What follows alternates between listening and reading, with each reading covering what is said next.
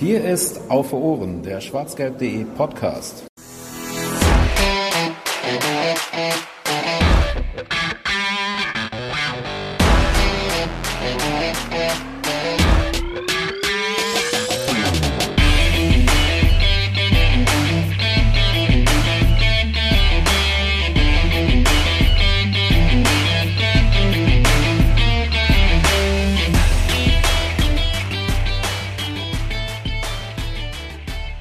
Herzlichen Glückwunsch zum Geburtstag, liebes Westfalenstadion, und damit herzlich willkommen bei Auf Nummer 74.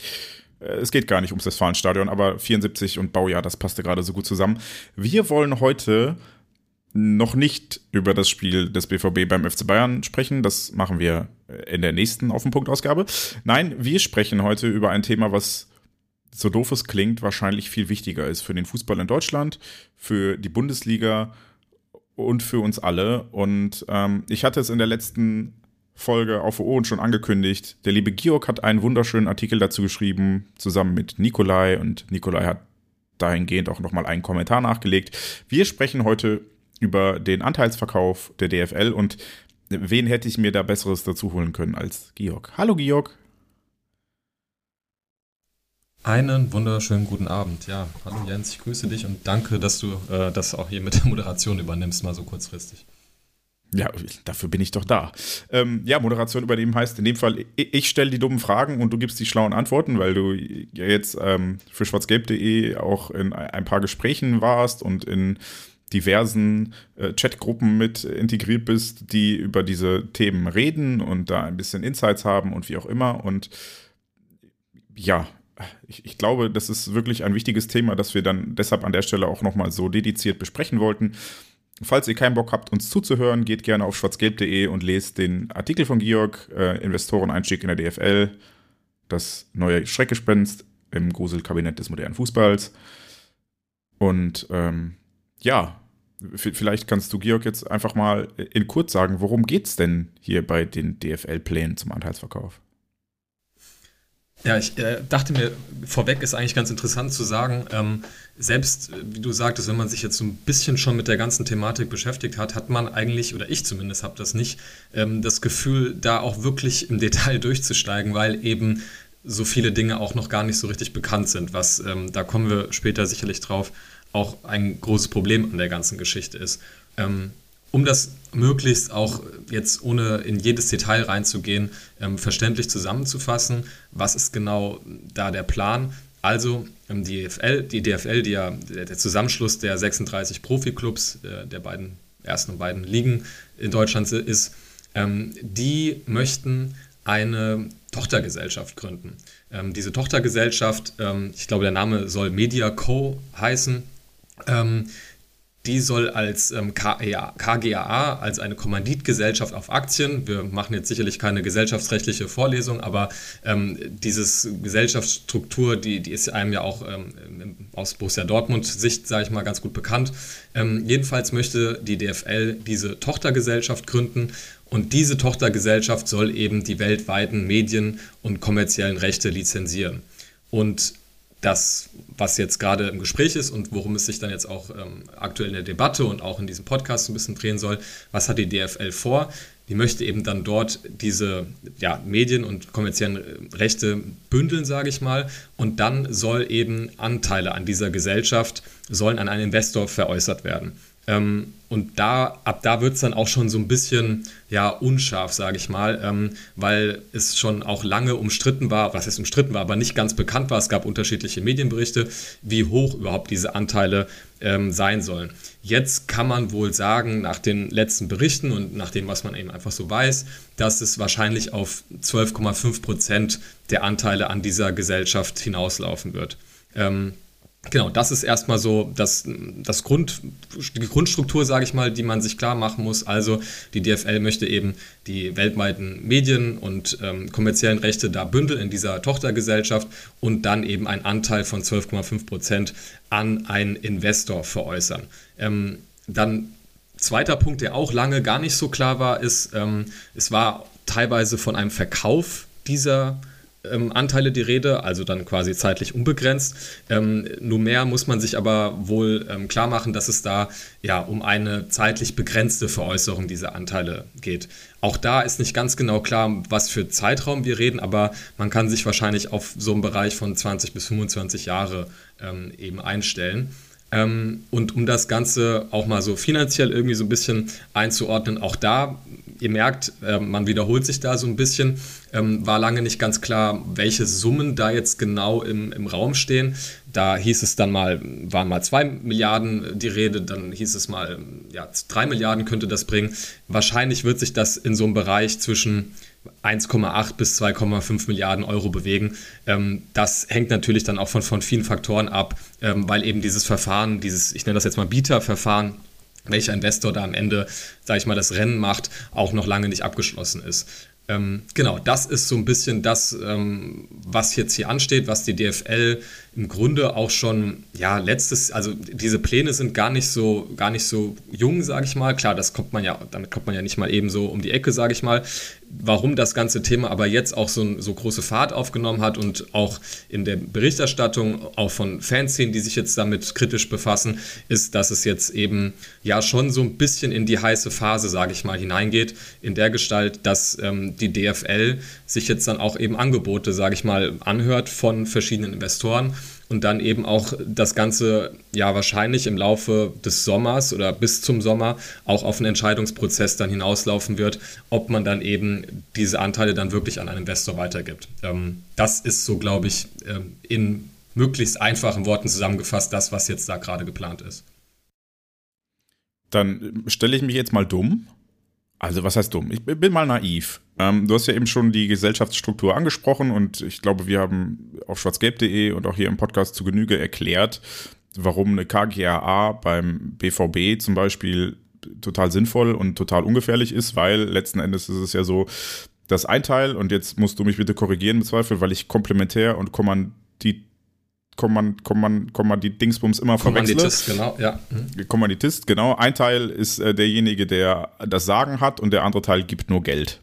Der Komplementär, und, genau. Das ist der, der das Sagen hat, wenn man das so formulieren möchte. Genau. Ja, genau. Und beim BVB ist es jetzt zum Beispiel so, dass äh, die Borussia Dortmund GmbH und Co. KGaA, da ist der Komplementär die Borussia Dortmund Geschäftsführungs GmbH, die hat das Sagen und alle anderen geben nur Geld. Und beim BVB ist es jetzt so, dass zum Beispiel Signal Iduna oder Puma und es gibt noch einen dritten, ah, Evonik, ähm, sehr viel Geld für Anteile bezahlt haben, also große Aktienpakete gekauft haben, um als Investor aufzutreten. Aber das äh, immer noch in einem verhältnismäßig kleinen Rahmen, also ich glaube jeweils äh, unter 10 Prozent. Ähm, und dementsprechend auch eigentlich ja keinen Einfluss nehmen könnten. Das heißt, wenn da jetzt 12 Prozent an den Medienrechten der DFL verkauft werden, wo ist denn das Problem? Genau, und das ist auch so ein bisschen ähm, ähm die Argumentation, die man da wahrscheinlich DFL-seitig oder auch von, von Seiten einiger Vereinsvertreter dann anführen würde. Also das Argument, naja, ähm, geplant ist ja diese Gesellschaftsstruktur so umzusetzen, dass eben die DFL dann die Komplementären in dem Fall bleibt, also sozusagen die, die Hosen anbehält und dann ähm, entsprechend keine, ja, keine Entscheidung abgeben muss und natürlich auch eine, ähm, ein Anteil von 12,5 Prozent ähm, jetzt von der, von der reinen Anteilmenge her, sage ich mal, nicht in einem Bereich sich bewegt, wo man eigenhändig irgendwelche Entscheidungen treffen könnte. Ähm, das ist natürlich so ein bisschen, wie gesagt, auf dem Papier das, was da so vorgegeben wird. Gleichzeitig, und jetzt kann man vielleicht auch schon mal einen Schritt weitergehen, um was für Investoren reden wir jetzt da eigentlich? Also das, was man so nach den Medienberichten und von dem, was man so weiß, sagen kann, ist, dass wir ähm, auf Investorenseite ähm, ich nenne das jetzt mal ganz äh, neumodisch Player, äh, Player haben, die man so im, zumindest im deutschen Fußball jetzt noch gar nicht so häufig gesehen hat. Ähm, nämlich, das sind vor allem so Private Equity Fonds, also so, so Investmentbanken, wenn ich das mal ganz untechnisch ausdrücken würde. Ähm, wir kennen ja irgendwie Investoren, meistens sind wir da gewohnt, dass da irgendwelche dubiosen Staaten ähm, sich im Fußball irgendwie ähm, breit machen und Sportswashing betreiben wollen oder wir haben so, so Figuren wie Dietmar Hopp. Ähm, das ist dann sicherlich schon vielleicht was, was jetzt nicht so ganz üblich ist, ähm, dass wir diese Private Equity Gesellschaften plötzlich da im Profisport haben. Wenngleich, das muss man auch dazu sagen, ist da ähm, ein paar ähm, ja, von diesen Gesellschaften gibt, die auch schon anderweitig im Profifußball teilweise auch bei anderen Ligaverbänden mit involviert sind. Also da gibt es beispielsweise eine ähm, ja, Private Equity Gesellschaft aus Luxemburg, ähm, die auch schon, ähm, jetzt muss ich gerade überlegen, in der spanischen Liga, wenn ich mich nicht äh, ganz irre, ähm, involviert ist. Das heißt, das äh, ist scheinbar jetzt so eine Art Modell.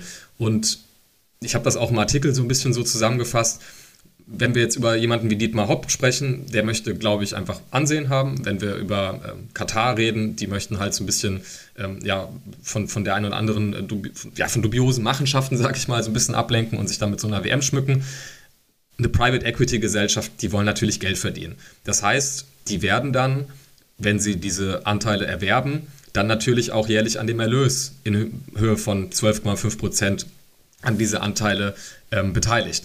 Das heißt, die wollen Geld verdienen und natürlich ist dann das Ziel, dass die Rechte und die Erlöse, die man aus dieser, aus dieser Vermarktung, sage ich mal, rauszieht, dass die so schnell wie möglich steigen, weil damit verdienen die dann halt eben Geld, indem nach ihr Anteil dann entsprechend, also nicht der Anteil, den sie besitzen, steigt, sondern der Anteil an Geld, der dann da am Ende rauskommt. Und ähm, das ist so ein bisschen das, ich nenne mal das Einfallstor, wo sich dann auch die ganzen Befürchtungen daran knüpfen, die wir jetzt als, als Fans daran haben sollten. Nämlich, wenn jemand da sitzt und, wie du sagtest, gibt Geld, ohne auf dem Papier so wahnsinnig viel mitbestimmen zu können, ähm, hat aber ein Geschäftsmodell, was darauf ausgelegt ist, in möglichst kurzer Zeit möglichst viel Geld zu verdienen, naja, dann ist es, glaube ich, eine relativ naive Vorstellung zu glauben, dass es dort nicht irgendwelche Wege, ob die dann letztlich ganz formal irgendwie in, einer, in dieser Gesellschaftsstruktur vorhanden sind oder informell, sage ich mal, ähm, durchgesetzt werden, dass Wege genutzt werden, um auch eben Einfluss auf die ganze Geschichte zu nehmen. Und damit kommen wir, glaube ich, dann auch in einen Bereich rein, der, wenn wir jetzt mal so von irgendwelchen gesellschaftsrechtlichen Strukturen, Anteilen und so weiter weggehen, der so ein bisschen greifbarer für den, für den normalen Fan, sage ich mal, ist. Weil wenn wir über Vermarktungsrechte sprechen und dann uns im Kopf behalten, okay, die wollen irgendwie Geld damit verdienen, die müssen da möglichst viel rausholen, dann ist man ja sehr schnell bei ganz pragmatischen Maßnahmen, sage ich mal, die jeden Fan dann auch wirklich ganz individuell betreffen können. Nämlich, wenn ich natürlich einen äh, Spieltag anstatt, keine Ahnung, samstags eine Konferenz mir um 15.30 Uhr zu leisten, in Anführungsstrichen, von, weiß ich nicht, Donnerstag bis Dienstag spielen lasse, da kann ich natürlich vermarktungstechnisch, was auch TV-Rechte etc. angeht, da wesentlich mehr aus solchen Rechten rausholen, als es vielleicht aktuell der Fall ist. Wenn ich vielleicht auch mal mir internationale Märkte erschließen möchte in Asien, in, ähm, weiß ich nicht, in den Vereinigten Staaten oder sonst wo, dann könnte ich damit wahrscheinlich auch ähm, das Ganze ein bisschen mehr pushen, indem ich halt auch mal ein Pokalfinale in Shanghai stattfinden lasse. Also die, ja, die Fülle an an, an Maßnahmen, die einem da so einfallen könnten, um eben diese Vermarktungsrechte ja wertvoller zu machen, die da wird es dann plötzlich, sage ich mal, relativ pragmatisch und, und relativ klar, was einem da eigentlich so ähm, drohen könnte, äh, wenn man das alles so geschehen lässt. Ähm, genau, und das ist, glaube ich, das, was man sagen muss, ähm, wie aus dieser etwas dubiosen Struktur und aus diesen relativ komplexen Vorgängen dann plötzlich auch ähm, ganz klare Konsequenzen auch entstehen können. Und ähm, ja, wie gesagt, natürlich stellt man sich da so ein bisschen auf den Punkt, naja, die haben ja nur 12,5 Prozent und die sind sowieso nur Kommanditisten, das heißt, die können ja eigentlich auch gar nichts entscheiden. Aber ich glaube, wenn man sich so ein bisschen mit solchen Unternehmen beschäftigt, ähm, ja, das, äh, die Elf Freunde hat jetzt einen, einen, ganz schönen Artikel geschrieben, da wurde auch jemand zitiert, ähm, der so ein bisschen als Insider gilt, sage ich mal, und da fiel dann auch das Wort, äh, das sind Finanzhaie und ähm, was glaubt man denn, was die denn sonst machen, außer irgendwie möglichst Einfluss zu nehmen, dass äh, diese Rechte dann eben an Wert zugewinnen und äh, das ist dann, glaube ich, auch die große Befürchtung, die wir da haben. Aber, also, hm, wie, wie formuliere ich das? Ich meine, es geht ja schon um sehr viel Geld und ist es dann nicht vielleicht wert, ein paar Sachen dafür zu opfern? Wobei andererseits viel wichtiger ist die Frage, was soll denn mit dem Geld überhaupt gemacht werden? Ich meine, die DFL nimmt äh, jedes Jahr mehrere hundert Millionen an Medienrechten ein aktuell. Und äh, wenn ich die aktuelle Fernsehstimmung so richtig verfolge, dann ist es jetzt zum Beispiel so, dass äh, diverse Frauenfußball Nationalturniere kein, keine Rechteabnehmer finden, weil die Rechte inzwischen zu teuer sind und sich das nicht mehr lohnt. Und auch die Stimmung rund um den deutschen Fußball eher so ist, dass man bei der nächsten Rechteausschreibung nicht damit rechnet, dass äh, die Erlöse nochmal gesteigert werden können. Was hat die DFL denn da mit dem Geld vor, wo sie dann ja auch 12,5 Prozent weniger von hätte jedes Jahr? Genau, also das ist äh, auch eine der großen Fragen. Ähm, die DFL-Position ist dann, glaube ich, dass man immer wieder betont, dass man jetzt in ähm, Infrastruktur investieren möchte. Ähm, also man sagt, naja, also unsere Auslandsvermarktung, die ja, hat in den letzten Jahren stark gelitten. Du hast auch schon Inlandsvermarktung ähm, angesprochen. Das ist jetzt auch irgendwie nicht mehr so eine Selbstverständlichkeit. Also wird halt gesagt, naja, okay, wir müssen also in diese Vermarktungs, ähm, diesen Vermarktungsbereich investieren und vor allem auch was den internationalen Bereich angeht. Und da werden dann halt eine ganze Reihe von Maßnahmen identifiziert, ähm, die ja sehr in, ich sag mal, sehr moderne Produkte irgendwie gehen. Also ähm, was man immer wieder liest, ist zum einen, dass eine eigene Streaming-Plattform entstehen soll. Also wer zum Beispiel US-Sport verfolgt, der kennt das vielleicht, dass wir ja sowas wie einen NBA League Pass haben. Ich glaube, in der NFL gibt es auch was, was Vergleichbares. Also, dass die DFL hingeht und sagt, gut, dann machen wir eben unsere eigene Streaming-Plattform, ähm, sodass man halt nicht mehr auf ähm, ja, einen Fernsehanschluss oder eine Fernsehübertragung angewiesen ist, sondern das Ganze dann eben über den DFL-Pass oder sowas äh, verfolgen kann. Das wäre zum Beispiel sowas, ähm, was man sich da wahrscheinlich vorstellen könnte. Ähm, Ansonsten andere Sachen ist natürlich, wie gesagt, es geht dann oft um Auslandsvermarktung und ähm, da kommt man eigentlich auch schon zum nächsten Problem weil natürlich, oder von, zu zwei Problemen eigentlich. Zu, zum einen, wenn es darum geht, wohin soll das Geld fließen und was sollen da die einzelnen Vereine eigentlich mit anstellen, dann haben wir ja natürlich in den, ähm, in den beiden Bundesligen und auch innerhalb alleine der Bundesliga ein, ein ganz enormes Gefälle von dem, was eigentlich schon auch so an Auslandsvermarktung bei den einzelnen Vereinen los ist. Ähm, also wenn wir darüber reden, dass geplant ist, naja gut, da sollen Vereine vielleicht auch in ähm, in Asien meinetwegen mal ein Büro haben, um dort vor Ort auch präsent zu sein, dann wird halt Borussia Dortmund meinetwegen sagen, naja, wir haben unser Büro in Singapur schon, das brauchen wir nicht.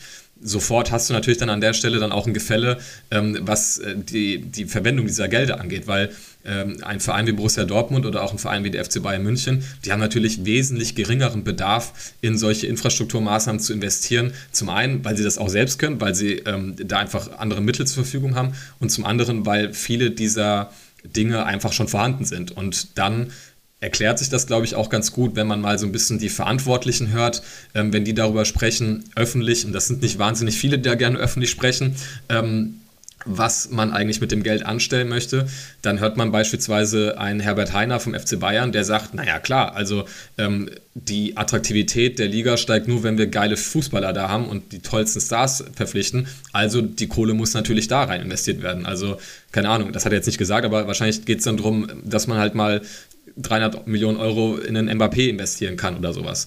Ähm, wohingegen du dann wiederum andere Vereine hast, bei denen Infrastrukturinvestitionen, glaube ich, noch nicht mal damit gemeint ist, irgendwie das Büro in, ähm, keine Ahnung, Singapur zu eröffnen, sondern da auch teilweise ganz klassische Infrastrukturmaßnahmen ähm, damit äh, ja, bezweckt werden soll, nämlich in Stadien teilweise auch zu investieren, die vielleicht ähm, nicht überall auf dem modernsten Stand sind und auch hin und wieder ähm, ja, eine Sanierung bedürfen, sage ich mal.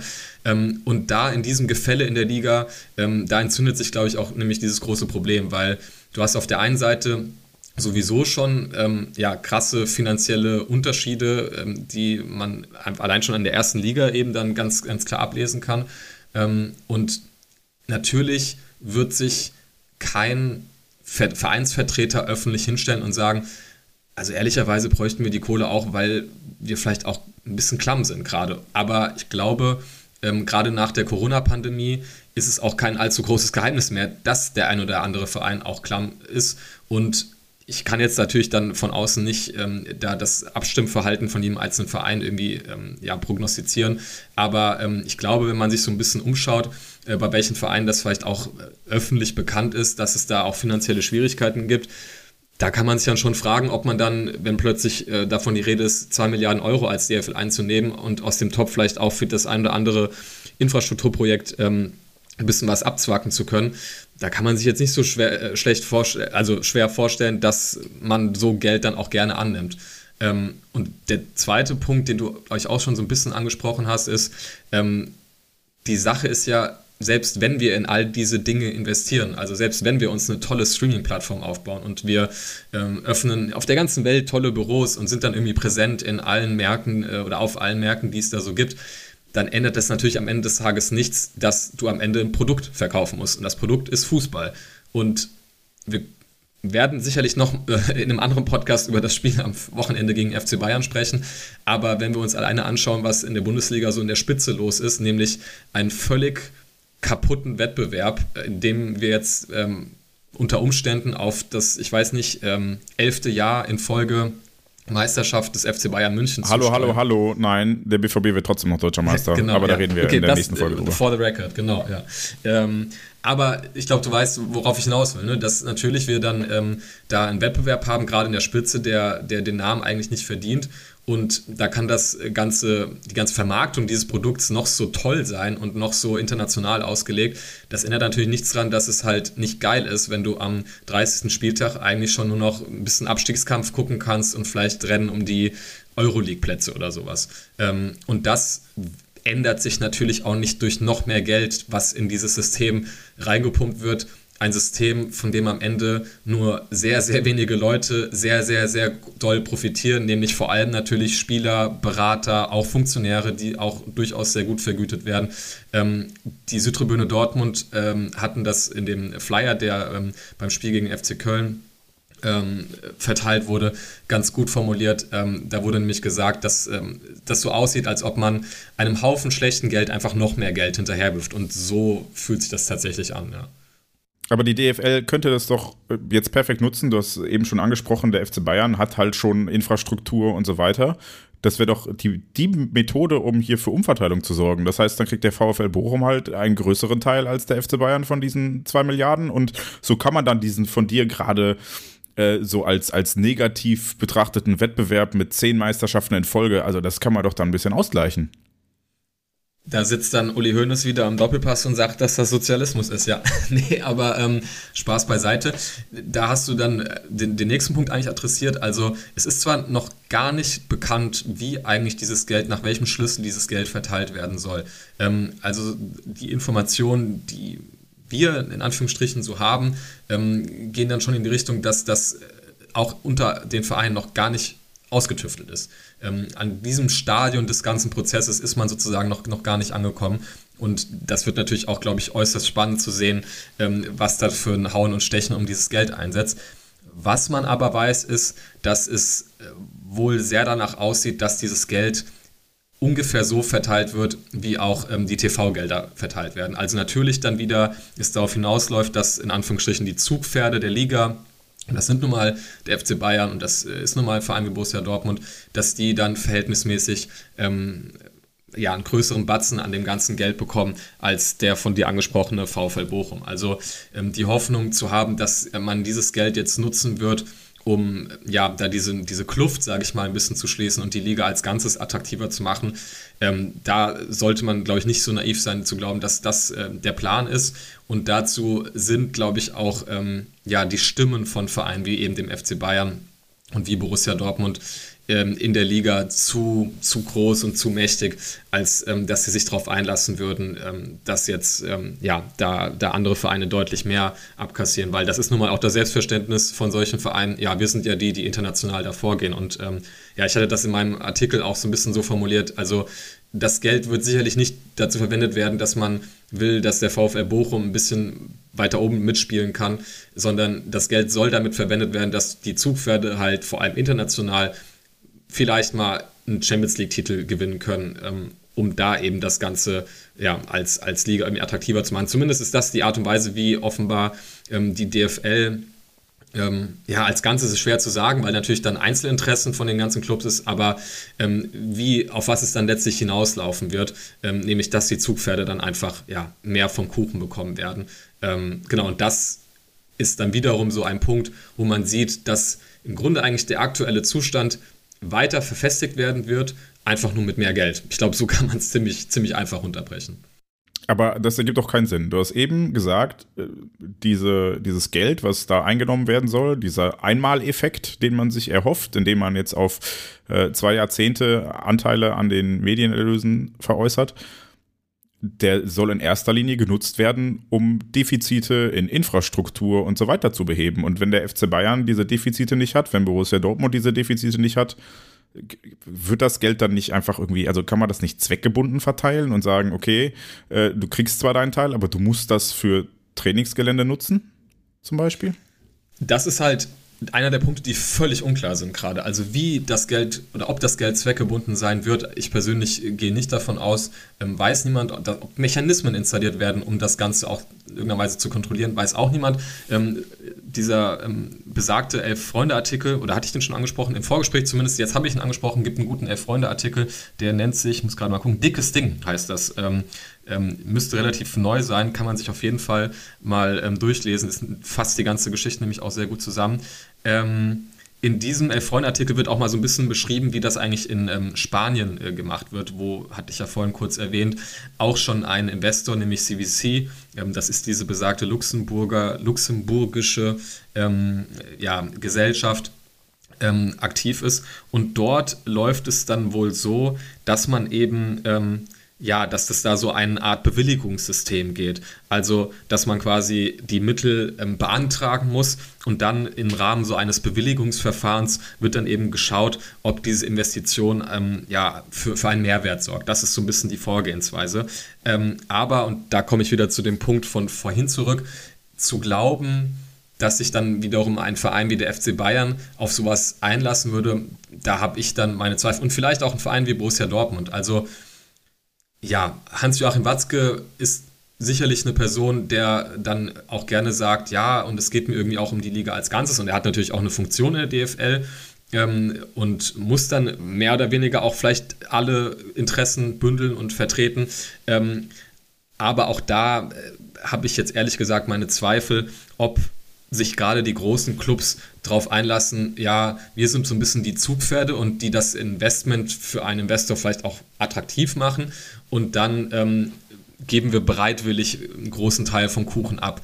Ähm, und da, die Kerbe schlägt ja auch so ein bisschen das, was ähm, Herbert Heiner in seinem Interview gesagt hat, weil die, die Argumentation ist dann eigentlich weniger, naja, wir brauchen für gewisse Maßnahmen gar kein Geld, weil wir die gar nicht brauchen, weil wir das schon haben. Also geben wir andere mehr Geld dafür, sondern ja, dann wollen wir trotzdem das gleiche Geld haben, aber wir wollen es halt in andere Sachen investieren. Und das könnte diese Schieflage natürlich auch noch weiter, zumindest auch kurzfristig vor allem weiter äh, verstärken, weil klar, wenn du dann meinetwegen überall einen gewissen Geldbetrag dann überweist und dann gibt es Vereine, die das unmittelbar in den sportlichen Bereich investieren können, weil die für gewisse Investitionen einfach gar keine Notwendigkeit haben und andere müssen erstmal ihr kaputtes Stadiondach sanieren. Naja, gut, dann ähm, weiß man ja, was das auch auf den sportlichen Bereich für Auswirkungen haben wird.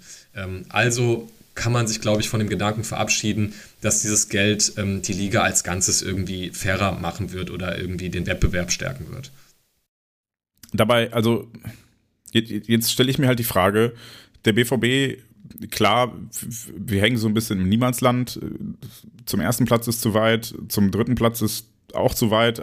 Eigentlich sind wir in einer super privilegierten Situation und wahrscheinlich würden zumindest für drei, vier Jahre 16, also Fans von 16 Bundesligisten mit uns tauschen wollen.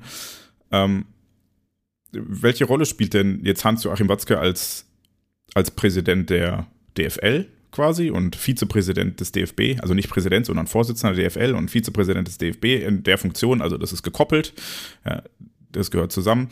Und natürlich als Geschäftsführer von Borussia Dortmund. Warum haut er denn mit der Macht, die er hat, nicht mal auf den Tisch und sagt, hört mal zu, Leute, es kann nicht sein, dass der FC Bayern noch reicher wird und wir müssen hier mal ein bisschen was anständig machen. Ja, das ist eine gute Frage, welche Rolle der BVB oder auch durch seine Repräsentanten da, oder ja, das klingt im Plural formuliert, klingt das irgendwie so ein bisschen dämlich, weil wir dann irgendwie alle wissen, dass wir eigentlich nur über Watzke sprechen, ähm, was da so die Standpunkte sind. Also, Watzke hat ein sehr ausgiebiges Interview in der Süddeutschen Zeitung gegeben und die Position, die er da vertreten hat, nehme ich ihn im Teilen ab. Also, ähm, da hat er so sinngemäß gesagt, mir ist es nicht, mir ist es egal, aber ich bin da jetzt nicht so verheiratet mit dieser ganzen DFL-Investorengeschichte.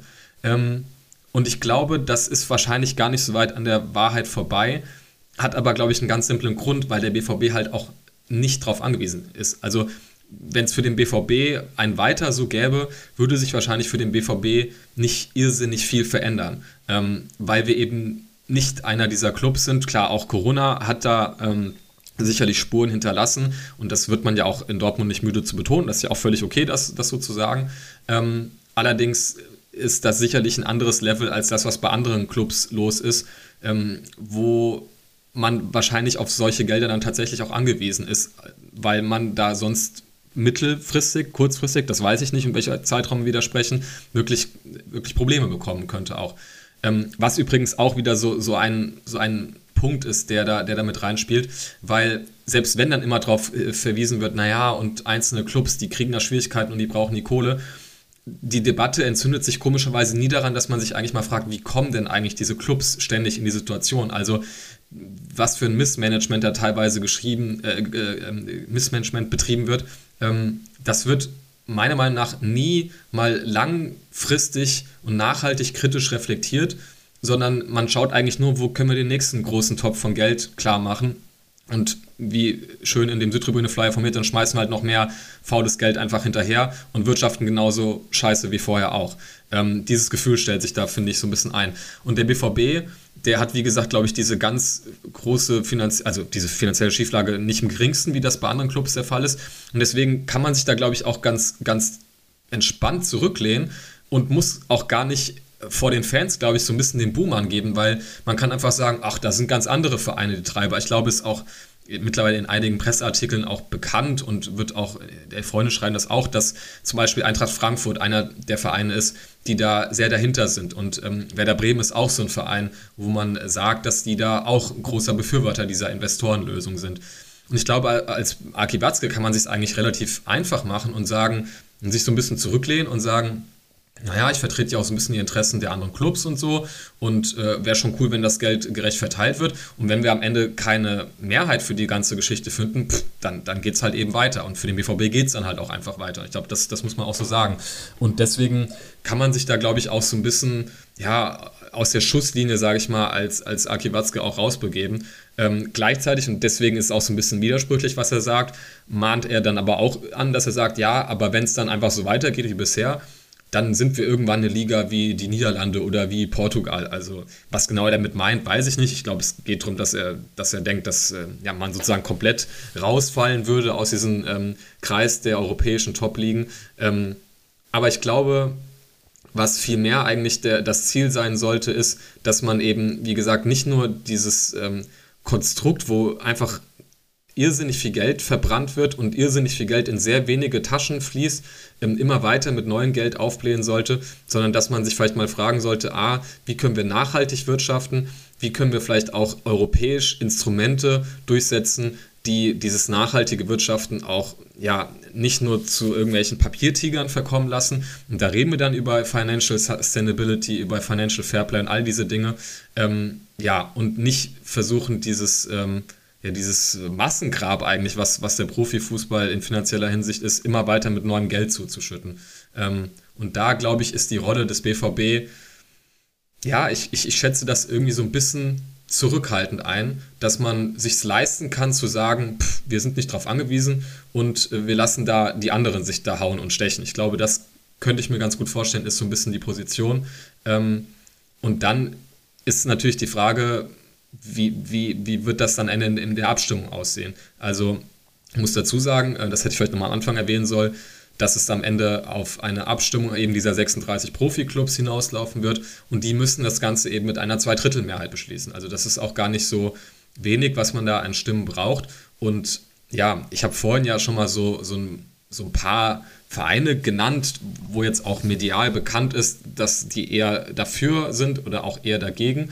Aber da jetzt eine Prognose abzugeben, welcher Verein da komplett dahinter ist und welcher nicht, das fällt mir ehrlich gesagt relativ schwer. Und auch, obwohl ich jetzt eben sagte, dass der BVB sich vielleicht aus gewissen Gründen und aus einer gewissen Luxussituation heraus vielleicht da in der Diskussion ein bisschen zurückhalten kann, heißt das lange nicht, dass der BVB, glaube ich, in so einer Abstimmung dagegen stimmen würde. Also das, ähm, das sollte man sich, glaube ich, auch nicht vormachen. Dazu kommt aber eben, dass die, das ganz konkrete Angebot, über das da letztlich entschieden werden muss, dass das auch noch gar nicht auf dem Tisch liegt. Also wir sind immer noch in dem Verfahren, wo diese Investoren eben, sage ich mal, eine, Art Angebot machen können, also wo sie quasi mal so, so, einen Plan aufstellen können und sagen können, was, was, was haben sie da eigentlich vor, welche Maßnahmen ähm, und natürlich auch, was sie dafür bieten, klar, am Ende geht es ja auch um, um Geld letztlich und dann soll das Ganze natürlich am Ende in wie so einem äh, wie heißt das, Deutschland sucht den Superstar, wo dann immer weniger, wo die immer rausgeschmissen werden. Am Ende läuft das dann quasi auf ein finales Angebot hinaus, was man den Verein dann auf den Tisch legt und worüber die Vereine dann abzustimmen haben. Und wie ich vorhin sagte, ist es auch noch lange nicht klar, nach welchem Schlüssel wird das Geld verteilt, für welche Maßnahmen wird das Geld genau investiert, ähm, wie sieht das mit der Zweckbindung aus. Also gibt es noch sehr, sehr, sehr viele Variablen, die noch nicht klar sind und das sollte einem als Fan dann vielleicht auch um da so Richtung Ende zu kommen, auch wieder Mut machen, weil es ist jetzt zeitlich sehr, sehr knapp. Also ähm, es wird noch im April dann nochmal eine entsprechende Versammlung geben, wo diese Angebote, nenne ich das jetzt mal, präsentiert werden sollen. Und ähm, in dem Abstimmungsprozess reden wir jetzt so über einen Zeitraum von so Richtung Sommer. Also es ist nicht, nicht lange hin, bei, bei Gott nicht. Allerdings gerade der Umstand, dass noch viele dieser Fragen umgeklärt sind und noch gar nicht geklärt ist, wie ob da die einzelnen Vereine überhaupt von profitieren können und auch den Leuten klarzumachen, welche Nachteile das hat, sowohl für die Vereine in, in, ihrer Position als Wettbewerber mit anderen Vereinen, aber auch für uns Fans. Ich finde, das gibt noch viele Möglichkeiten, eben diesen Entscheidungsprozess zu beeinflussen. Und das müssen wir halt in Dortmund machen und das müssen halt Fans von anderen Vereinen an ihrem Standort machen. Und ich glaube, das ist das, was man ähm, aus dieser ganzen Sache jetzt auch so rausziehen sollte. Jetzt bist du schon viel zu weit gelaufen. Ich wollte eigentlich nur noch kurz gegen Aki Watzke pöbeln, was denn, also ich meine, die niederländische Gerne. Liga und die, die portugiesische Liga und so weiter, also, da wird halt genauso Fußball gespielt wie in Deutschland. Und Klar, ja. Äh, also ich, ich, ich frage mich immer. Ja, der was Spruch diese, war auch daneben Quatsch, ja, also. Ja, ich frage mich halt, was diese, was diese Drohszenarien bringen sollen, weil letzten Endes äh, dafür müssten uns ja andere Ligen überholen damit wir so weit im Ranking absacken, weil dass wir die Premier League nicht einholen, das sollte inzwischen auch bei Aki Watzke angekommen sein und ja, das bei Herbert Heiner ja. und bei wem auch immer. Ja. Also ähm, der Zug ist abgefahren, aber dass uns jetzt Frankreich oder Italien, womit sollen die uns denn überholen?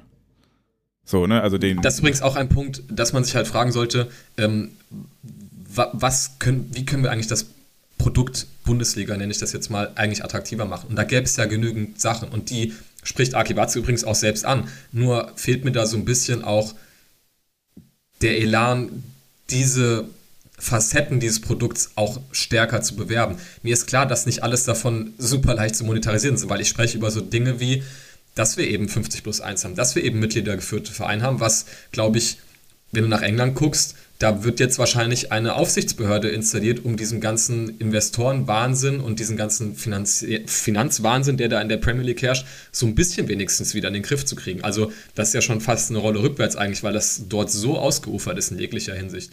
Und dann guckt man schon nach Deutschland und sagt, okay, da gibt es dann am Ende, hast vorhin im Falle vom BVB beschrieben, eine Mitgliederversammlung und die entscheiden über Sachen und das auch nicht einfach nur irgendwie zum Spaß, sondern das hat auch ganz klare Auswirkungen. Ähm, und das ist, glaube ich, ein Umstand, der, der eigentlich wieder Beachtung findet, auch international. Und natürlich der Klassiker, wir haben eben volle Stadien. Also ähm, was Zuschauerzahlen angeht, auch äh, Ticketpreise, wenngleich die natürlich trotzdem auf einem ähm, indiskutablen Niveau sind, meiner Meinung nach, aber trotzdem kann sich das zumindest im, im, internationalen Vergleich sehen lassen, weil es da noch viel, viel schlimmer ist als hier. Ähm, was diese Punkte angeht, auch da hat die Bundesliga ja durchaus Punkte, die, die sich gut vermarkten ließen. Wie gesagt, mir ist klar, dass sich das nicht alles ähm, auf einen Euro genau so, so ja, monetarisieren lässt wie, wie andere Aspekte. Ähm, allerdings fehlt mir auch so ein bisschen, wie gesagt, so der, ähm, ja, die Tatkraft, dass man auch mal diese Punkte stärker bei diesem Produkt Bundesliga so in den Fokus rückt. Ähm, und das wären zum Beispiel auch Alternativen, die, die man haben könnte, ähm, die eben eine andere Stoßrichtung hätten, als wir holen uns jetzt mal da 2 Milliarden Euro ab und gucken mal, äh, was wir da international mit anfangen können. Ne? Ja, zumal, also ich, ich, halt die Befürchtung habe, und da gebe ich dir sowohl als auch dem Flyer von Südtribüne Dortmund vom Köln-Spiel recht, man schmeißt halt frisches Geld auf schlechtes Geld, statt das sinnvoll zu verwenden. Und wenn man dann den Wettbewerb in der Bundesliga steigern oder stärken würde und dafür sorgen würde, dass vielleicht durch diese äh, Sonderzahlung jetzt mal ein bisschen Ausgleich passieren würde, weil der FC Bayern München durch das Dauerabonnement Champions League einfach finanziell so weit entrückt ist und durch zeitweise wahrscheinlich etwas clevereres Handeln und durch die Konzentration an finanzkräftigen Sponsoren in Süddeutschland äh, im Vergleich zur Konzentration an finanzkräftigen Unternehmen in Nordrhein-Westfalen, wenn man dann sieht, wie viele Vereine hier sind und wie viele in Bayern und so weiter und so weiter. Und natürlich dem Kirchskandal, ne? Wollen wir nicht unter den Tisch fallen lassen, dass der FC Bayern da gerade mit dem Thema Medienrechte schon mal sich ziemlich die Taschen voll gemacht hat, an allen vorbei. Ähm, das müsste man wahrscheinlich mal ausgleichen, weil zu gucken, wie, wie, also was macht die Premier League denn so viel besser als Deutschland, abgesehen davon, dass da mehr Geld drin ist, ist halt, es gibt oder gab zumindest jetzt, bis Manchester City so dominant wurde, einen halbwegs intakten Wettbewerb und da gab es halt, also da konnte jeder gefühlt Meister werden. Und das ist ja auch in der jüngeren Vergangenheit mit Leicester zum Beispiel noch passiert. Und dann zu gucken, wo, wie ist es in anderen Ländern, in Frankreich wird PSG halt acht von zehn Mal Meister. So, weil die auch das Geld zu konzentriert haben. Und was interessant machen würde, die Bundesliga wäre Wettbewerb. Und wenn du dann wirklich diesen Tod stirbst und sagst, okay, wir holen uns jetzt hier jemanden rein, der irgendwie äh, frisches Geld reinbringt, dass wir auf einen Schlag ausgeben können und wir schlucken die Kröte, die damit einhergeht, dass derjenige wahrscheinlich äh, mehr Geld wieder rausnimmt, als er reingepackt hat. Weil das wird bei 20 Jahren und 12,5 Prozent halt so oder so passieren. Ab, unabhängig davon, was dann noch an Umsatzsteigerungen für Kröten zu schlucken sind. Ähm, dann muss ich es doch nutzen, um entweder die Punkte, die du angesprochen hast, die mitgliedergeführten Vereine, die Zuschauerzahlen, die halbwegs modernen Stadien und so weiter hervorzuheben oder den Wettbewerb zu stärken und ihn nicht noch weiter kaputt zu machen. Weil damit würde man die Bundesliga attraktiver machen und nicht, indem man sagt, okay, dann kauft sich der FC Bayern halt den nächsten 80 Millionen Neuzugang, der die Bundesliga noch langweiliger macht und im internationalen Vergleich halt nur einer ist, während sich Liverpool fünf davon kaufen kann. Die Bayern kommen, also, ne, die, dieses, ah, die Bayern äh, oder auch der BVB, ich will uns da gar nicht ausnehmen, wir werden international abgehängt. Wir sind international längst abgehängt. Und ich glaube, das wird nicht besser, indem wir halt noch mehr schlechtes Geld, nein, noch mehr Geld schlechtem Geld hinterherwerfen, sondern indem wir dafür sorgen, dass wir auch national wieder so gefordert sind, dass die Leute Bock haben, in die Bundesliga zu kommen, weil es cool ist, hier zu spielen, wenn man hier guten, attraktiven Fußball spielt und nicht von 34 Spielen 30 gewinnt. Aber ja, gut, absolut. Äh, ja. Genug meines Rants. Äh, du hattest eben schon die, die wunderschöne Kurve geschlagen und äh, ich bin dann noch einmal zurückgelaufen. Was können wir denn jetzt tun, um diesen Entscheidungsprozess zu beeinflussen, der in den nächsten Monaten ansteht? Wie können wir als gemeine Fans ähm, dagegen wirken, dass ja auch Hans-Joachim Watzke als, als Vorsitzender der DFL quasi die Medienrechte für die nächsten 25 Jahre an einen Investor aus Saudi-Arabien verscherbelt? Ja, also wie ich ja vorhin sagte, am Ende läuft es halt eben eine Abstimmung, auf eine Abstimmung voraus von allen Profiklubs. Ähm, das heißt, klar, wir werden jetzt wahrscheinlich hier mit dem Podcast jetzt nicht unbedingt jede Fanszene in Deutschland erreichen, aber da wird es am Ende halt eben drauf ankommen, dass auch dann jeweils ähm, jeder an seinem Verein, an, seinem Standort eben aktiv wird. Ähm, beim BVB gibt es ja auch gewisse Gremien, sage ich mal, wo, wo solche Dinge auch besprochen werden. Also es gab jetzt beispielsweise ähm, am letzten Freitag, war das der Freitag? Doch, ja, am, am 30. Ähm, einen fanpolitischen Stammtisch, der von der Fanabteilung organisiert wurde. Da wurde dieses Thema auch schon ein bisschen ähm, größere Runde ähm, mit ja, verschiedensten Personen aus der Fanszene besprochen. Und was natürlich das klassische, ähm, ja, äh, Mittel der Wahl, sage ich mal, eines Fußballfans ist es natürlich, sich im Stadion zu positionieren. Ähm, das ist ja die Bühne, sage ich mal, die man als Fan hat und wo man sich eben kritisch äußern kann ähm, und wo es im Zweifel auch äh, Anklang in der Öffentlichkeit findet. Und das ist äh, in größerem Stil jetzt geplant für das Heimspiel gegen Union Berlin. Ähm, da haben wir jetzt ganz frische, äh, keine Stunde alte Informationen äh, auf der Homepage ähm, von Südtribüne Dortmund, wo ihr gerne mal draufgehen könnt, werden das vielleicht auch irgendwie verlinken können. Ähm, und da wird ähm, von dem Bündnis eben aufgerufen, dass man sich zum einen nochmal mit der Thematik befasst. Ähm, das haben ja Hörer, die, die das bis hierhin geschafft haben, auch schon gemacht sozusagen.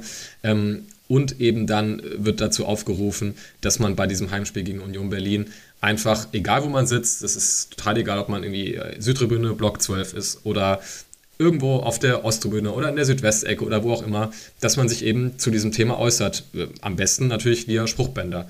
Das heißt, kreative Schilder, Spruchbänder mit was weiß ich für, für Inhalten. Also meistens sind Fußballfans ja durchaus kreativ was solche Themen angeht, ähm, sind da sehr gerne gesehen und ähm, das Bündnis ruft eben auf, dass man zu Beginn der zweiten Halbzeit, wenn der BVB auf die Sitztribüne spielen wird, dass man dann eben diese Spruchbandaktion starten soll und äh, ja, sich da am besten mal hinsetzt und äh, ja, so ein bisschen Raufasertapete besorgt, was draufpinselt und das mit drei, vier Freunden einfach mal zur zweiten Halbzeit dann am Samstag hochhält. Und ähm, ja, das äh, würde ich jetzt mal ähm, mich aus dem Fenster lehnen, wird es sicherlich auch an anderen Standorten geben. Es gab ja auch schon jetzt ähm, vergangene Wochenende zusammen mit der Fanszene des FC Bayern auch schon Spruchbänder. Von daher, ja, das ist, glaube ich, das Mittel der Wahl und so kann man halt auch einfach da, wo es drauf ankommt, nämlich in den Stadion, äh, Stadien sich positionieren und nicht nur den jeweiligen Vereinsvertretern eben zeigen, wie da der Standpunkt der Fans ist, sondern das Ganze auch, finde ich, so ein bisschen medial dadurch auch ein bisschen größer machen, weil ja, natürlich ohne solche Aufmerksamkeit kann natürlich auch kein öffentlicher Druck entstehen. Und das ist, glaube ich, das, was man da gerne so als, als Message hier rausnehmen kann. Genau, also äh, ich, ich möchte noch ein bisschen betonen, vielleicht nicht ganz egal, wo ihr sitzt oder steht, sondern noch viel mehr, wenn ihr nicht auf der Südtribüne steht. Weil ich bin mir ziemlich sicher, auf der Südtribüne wird es eh was geben. Da sind die, ja. die vernetzten Fanclubs und Organisationen schon drauf und dran. Äh, ich glaube, es ist viel wichtiger zu zeigen, was ihr als oder was wir auch äh, auf den anderen Plätzen des Stadions davon halten als Fans und ähm, warum wir das nicht für eine gute Idee halten. Vielleicht haltet ihr es auch für eine gute Idee. Ich meine, wir sind hier kein Meinungsdiktat, aber ich finde, ähm, Georg hat in den letzten fast 45 Minuten sehr schön dargelegt, welche Risiken alle mit diesem äh, Verkauf der Medienrechte oder Verkauf von einem Anteil der Medienrechte einhergehen und ähm, warum zumindest wir bei schwarzgelb.de das Ganze sehr kritisch sehen, obwohl wir oder ja, gerade weil wir ja in den letzten Jahren schon mitbekommen haben, wohin das alles führt, wenn man schlechtes Geld, nein, wenn man schlechtem Geld noch mehr Geld hinterherwirft. Jetzt habe ich es zum dritten Mal nicht geschafft, dieses wunderschöne Sprichwort zu sagen. Lieber Georg, äh, vielen Dank für deine äh, mannigfaltigen und äh, regelmäßigen Monologe. konntest mal in meine ja, Rolle schlüpfen. Gerne. Da, danke, danke für die Zeit, die du genommen hast und das Fragen stellen, ja. Alleine wärst du ein bisschen weird geworden, glaube ich. Ja, alleine, was du alleine fabrizierst, das können unsere Hörerinnen und Hörer äh, auf schwarzgelb.de nachlesen, genauso wie Spielberichte zu den Profis, zu den BVB-Frauen, ähm, weitere Kommentare. Klickt mal rein, lohnt sich eigentlich immer und fast jeden Tag gibt es was Neues.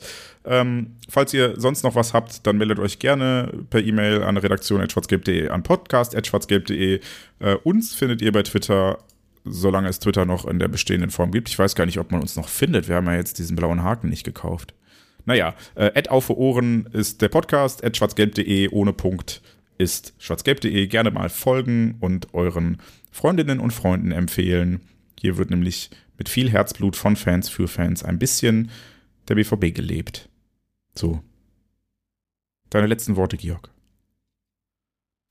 Ja, also ich kann nur nochmal betonen, ähm, ich weiß, man hat keinen Bock, sich mit irgendwelchen ähm, ja, Finanzthemen, gesellschaftsrechtlichen Problemen auseinandersetzen. Es ist auch nicht immer alles super unkompliziert, aber ich glaube wirklich, das ist eine Thematik, der, mit der man sich beschäftigen sollte. Und ich glaube, mittlerweile gibt es auch medial, ob das jetzt auf, auf unserer Seite mit so einem Fanzine-Artikel ist, aber auch, wie vorhin gesagt, elf Freunde oder jetzt auch mit diesem Podcast, glaube ich, genug ähm, ja, mediale Aufarbeitung dieser Thematik, dass man da audiovisuell, textlich, wie auch immer, sich mit diesem Thema beschäftigen kann, in ganz unterschiedlicher Tiefe. Und ich würde da nur jedem nahelegen, das einfach mal zu tun. Und idealerweise man dazu die Möglichkeit hat, wie Jens ja gerade sagte, ähm, auch in den Stadien sich dazu oder im Westfalenstadion sich dazu zu positionieren.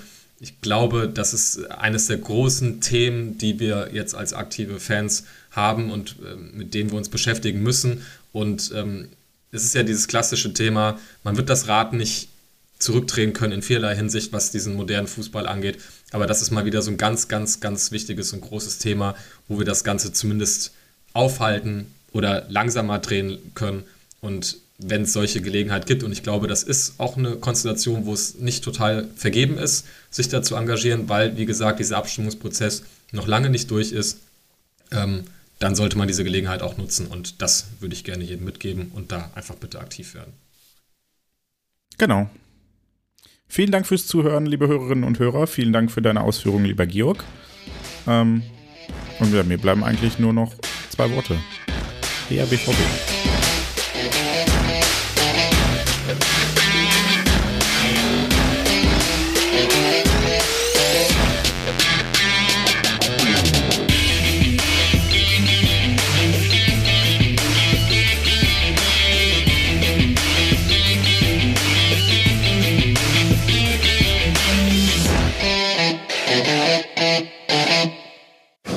Zuhörerzahl, wie immer präsentiert von schwarzgelb.de, dem Fanzine über Borussia Dortmund. Auf Ohren bedankt sich bei 19.009 Zuhörern ausverkauft.